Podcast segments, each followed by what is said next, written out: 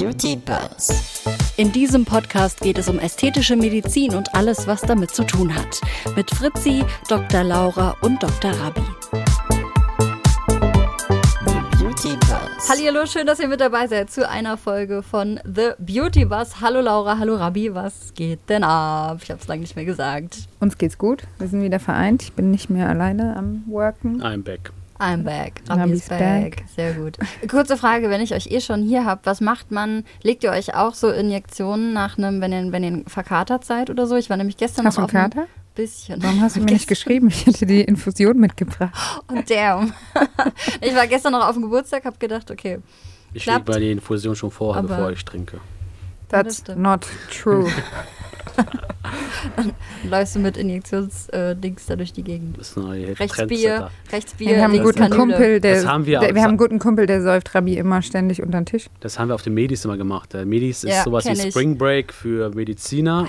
Katastrophal. Es geht ab, ich sag's euch, meine Schwester ist da auch involviert, dieses Jahr organisatorisch. Ja. Keine Worte, was ohne Witz crazy, was da abgeht. Ja, da gab es irgendwann mal so einen Artikel, ich weiß gar nicht mehr in welcher Zeitung, Tageszeitung stand, die, das sind die Ärzte von morgen, dass sie sich nicht schämen. Mhm. Hm. Aber schon auch geil, was die auf die Beine, Ja. auf die Beine stellen irgendwie, ne? Das sind 30.000, 40.000 Ja. Besucher. Das ist ein richtig geiles Fest. Das heißt, ihr wart da früher auch immer? Natürlich, Natürlich. jedes Jahr. Okay. Aber da, musst, da geht es eher darum, mit welcher Uni bist du da, ne? weil die konkurrieren Das stimmt. miteinander. ja, die Freiburger waren die Opfer. Hey, ja, und jede, jede, jede Uni hat halt auch so ein eigenes Outfit und so weiter. Eigenes Motto. Eigenes Motto. Eigenes Motto. nah- Was waren bei euch einen eigenen die? Song. Stimmt. Oh, ich habe ein paar gehört. Richtig.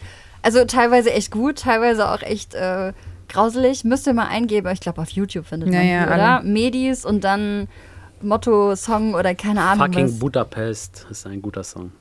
Buddha Ja. Cash. Budakesh, Budakesh. ja. Budakesh, fucking Budapest, so heißt Ja. er, glaube ich. Okay, Ja. gut mal, ihr werdet es finden. Was ist das Ähm, heutige Thema? Das heutige Thema, es geht um Nasenkorrekturen durch Unterspritzung mit Hyaluron im besten Falle. Ihr habt den Fachbegriff dafür.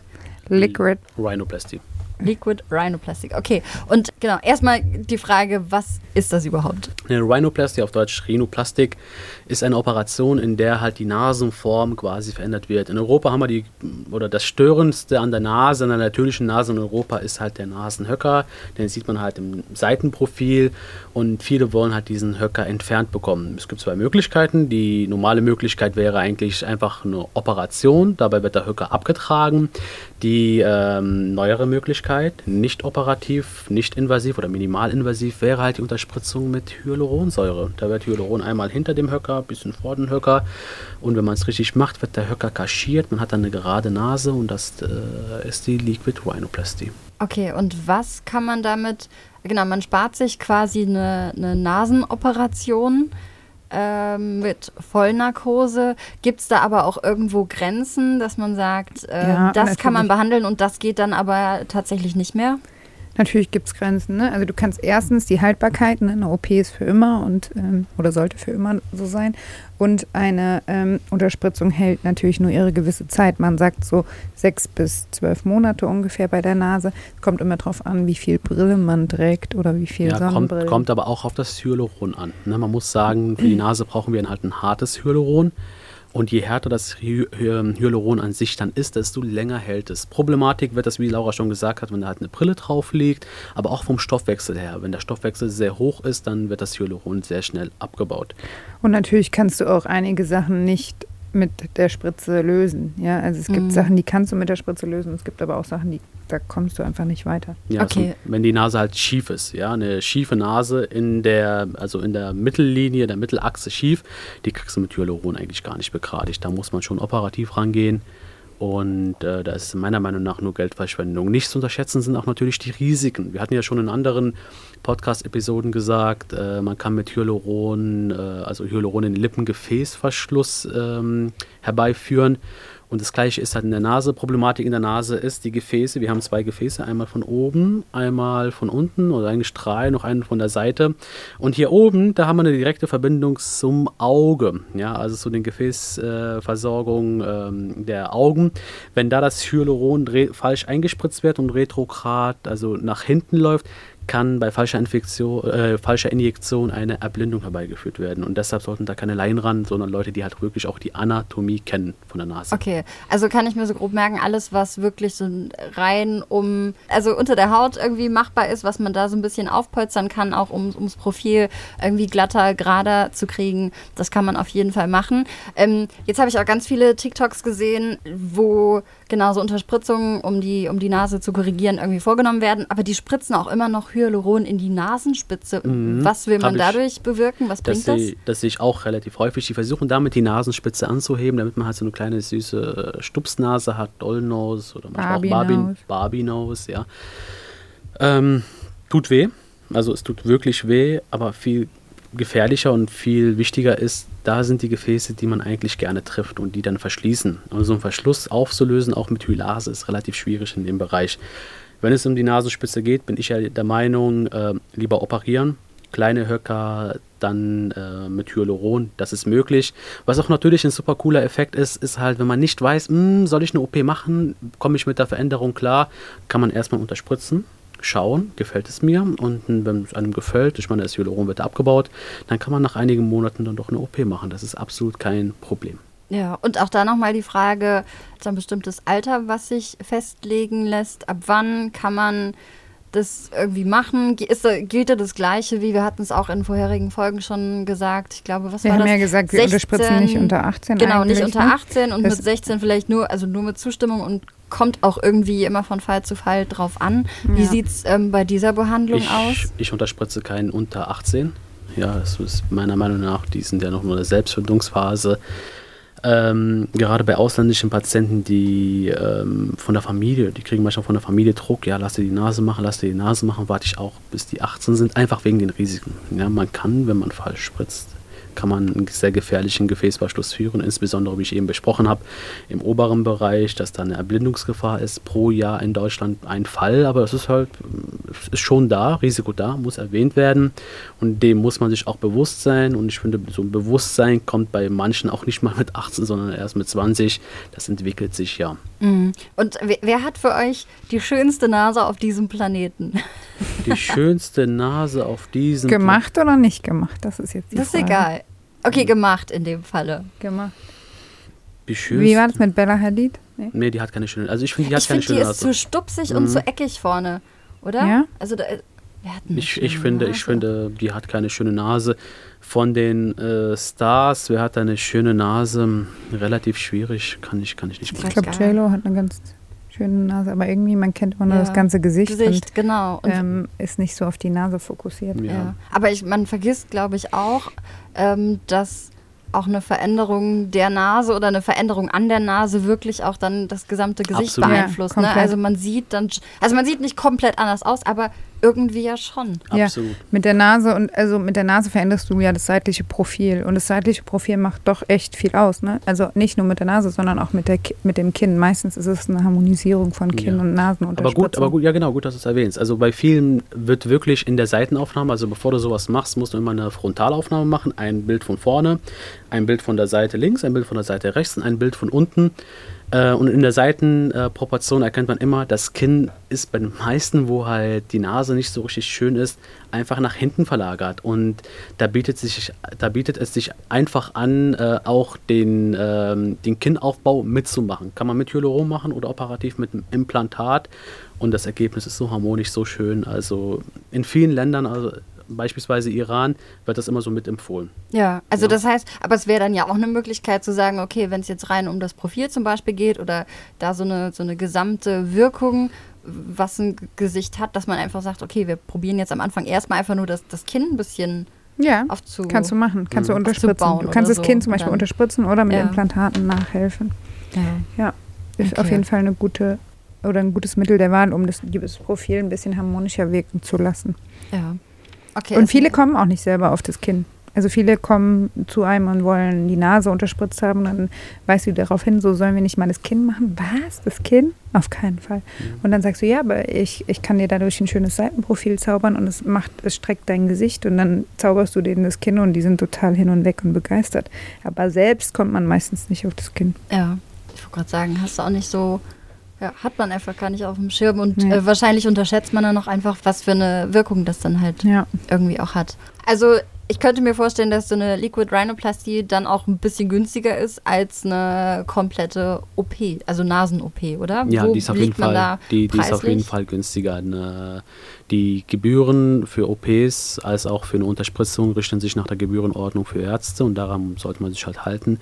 Im Durchschnitt kostet eine OP an der Nase, also eine Rhinoplastik, 3500 bis 4800, je nachdem, was gemacht wird. Zum Beispiel ähm, schruppe ich am, am, am äh, Knorpel oder am, am Höcker, muss ich äh, die seitlichen Nasenwände brechen, also eine Osteotomie. Je mehr ich mache, desto teurer wird es. Das ja? klingt richtig brutal. Ja, ist, ist, ist auch brutal. Bei der ähm, Unterspritzung hängt es davon ab, wie viel Hyaluron verwende ich. Ne, brauche ich eine Spritze, brauche ich zwei Spritzen, wel, welche, welche Marke brauche ich vom Hyaluron. Und deshalb ist es halt relativ unterschiedlich. Pi mal Daumen, so 300 bis 350 ist das, was so gängig ist in der Regel. Dann muss man es halt relativ aufrechnen, nach Jahren. OP, hat Laura gesagt, für immer. In der Regel für immer. Bei der Unterspritzung weiß man ganz genau, nach sechs Monaten ist alles weg. Wieder weg. Sechs Monate bis ein Jahr bei Bis manchen ein, ja, hält auch- ja. hält's auch länger. Genau. Aber Okay. man, ich gehe immer lieber vom Minimum aus, sage nach sechs Monaten müsste man eventuell nachspritzen. Das muss man halt mitkalkulieren. Also nach spätestens zehn Unterspritzungen hätte man theoretisch das Geld für die OP. Und ähm, ja, Okay, und gibt es auch Leute, die dann wegen der Nase immer wieder kommen und hier noch ein bisschen was gefeilt haben wollen oder ja, da ja. nicht? Ja. Also ich könnte mir vorstellen, ähm, geht sicherlich auch, aber doch jetzt nicht so in dem Rahmen äh, wie Lippen zum Beispiel, dass man sagt, noch mehr rein, noch mehr Nee, rein, nee, noch mehr rein. nicht. Weil, geht's ja wenn um eine Nase gerade irgendwie Linie gerade ist oder ne? so, dann, dann Ja. ist ja gerade. Du musst dir ja. mal vorstellen, das Schwierige bei der, bei der, ähm, bei der Nase, ne? egal ob man die operiert oder das spritzt.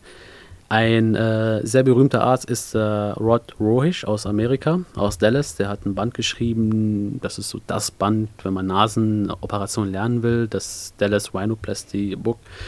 Der ähm, hat gesagt, dass eine Nasen-OP eine mikrochirurgische OP ist. Weil im Millimeter machen was aus. Ein Millimeter zu viel, die Nase sieht schief aus. Ein Millimeter Ah, zu wenig, die Nase sieht, sieht, sieht verbaut aus. Ja. Das ist das Schwierige. Ne? Das, deshalb braucht man auch Zeit für die OP. Es ist halt sehr, sehr, sehr fein. Und diese Leute stehen da mit dem Spiegel, der eine Vergrößerung da- gibt und schauen sich wirklich jeden Millimeter an und dann unter verschiedenen Ja, genauso. Lichteinwirkungen. Also genauso wie mit den Lippen, ja, nur halt ein Ja, und bisschen genauso extrem. ist es halt auch bei den Unterspritzungen. Ne? Das ist halt nervig. Die kommen dann, obwohl du selbst siehst da gar nichts, aber die Patienten sagen, ja, wenn der, wenn das Licht 30, ähm, in 30 Grad Gefälle da runterfällt, dann sehe ich das. Immer wenn ich um 12 Uhr auf meinem Balkon stehe, Sowas, ja. sieht meine. Nase im Schatten schief aus. Also oder generell so. musst du halt wissen, du kannst mit der Spritze bei der Nase, du kannst sie gerade machen, aber du kannst sie auch anheben. Das Mhm. sind so die zwei großen Dinger, die du machen kannst. Aber du kannst jetzt nicht die Nase verschmälern. Also es gibt Leute, die machen das mit Kristallkortison, aber die HNOler raten eigentlich Das davon ist, ab. Ja. Das ist eine, die Problematik bei Kristallkortison. Man kann wirklich die Nase damit verschmälern. Im Endeffekt baut das äh, Cortison den äh, Knorpel ab. Ja. Die große Problematik in der ganzen Geschichte ist, man kann es nicht richtig dosieren. Die Nase, der, der Knorpel kann so lasch werden, dass die Nase zusammenfällt. Also der Knorpel löst sich dann auf, wenn Ja, man das. Also man initiiert das Da, einfach unter ist. die Haut Genau, da und wird die dann Haut löst dünner. sich der Knorpel auf. Genau, die Haut wird dünner und der Knorpel wird dünner. Ach krass. Problematik wird es dann, oder problematisch wird es, wenn es heißt, ich will jetzt die Nase doch operieren. Das klingt auch wieder wie so ein Stoff, den irgendeine Mafia mal erfunden hat, weil sie Leute verschwinden lassen wollten. Ganz ehrlich. Also wenn man sich überlegt, dass das aufgelöst Okay, Ja, crazy. ja, das- das- Aber Ja. es gibt viele, die es anwenden, so Ja. ist es nicht. Okay. Aber die, die es anwenden, sind nicht die, die die Nase operieren. Ja. Weil wenn du dann die Nase operierst, die Nase aufklappst und siehst die, die Qualität des Knorpels, weil du brauchst halt Knorpel von der Nasenscheidewand zum Beispiel, Mhm. Knorpel von den unteren Nasenflügeln. Die, wenn die Qualität lasch ist, dann hast du super Probleme, da ein neues Gerüst aufzubauen und dann sind wir gezwungen, Knorpel von der Rippe zu nehmen. Ach, und okay, da hat ja. man halt ähm, ja, eine riesige OP.